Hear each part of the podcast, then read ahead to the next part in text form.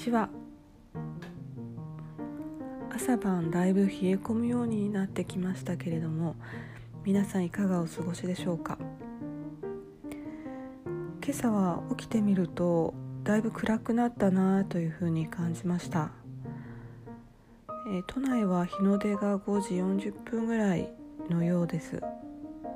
関西の方に行くともう少し遅くて6時前ぐらいでしょうか。いよいよこうバータ風のエネルギーっていうのが高まってきてるなっていうのを、え肌で感じるわけなんですけれどもその風のエネルギーっていうのをうまく掴んでコントロールしていければいいパフォーマンスが出せると思うんですけれどもやっぱりそのバータの高まりっていうのはバータを乱していく乱しやすいっていうところもあるかと思いますので、えー、例えばあの肌が乾燥してきたなとか私がそうなんですけどちょっとかゆみが出てきたなっていうことを感じたり、まあ、乾燥性による便秘の方それから手足冷えるなっていう方もいらっしゃるでしょうか。メンタルの面でいくと不安や焦りや恐怖心みたいなところがあの増大したりとか、まあ、起きていないことに考えを巡らせてくよくよしてしまったりだとか眠れないとかなんかこう考えがまとまらなくて錯乱した状態にななりやすかったりもするんですよね。でこのバータ風のエネルギーの乱れっていうのが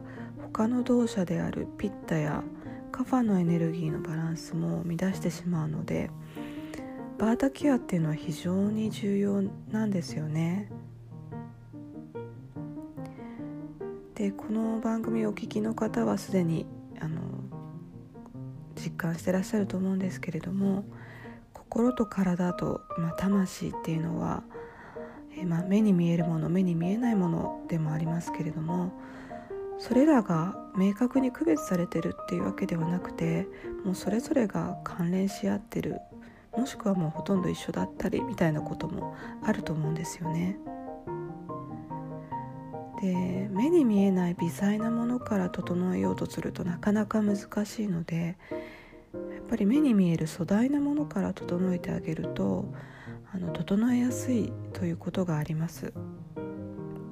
ですので体っていうもの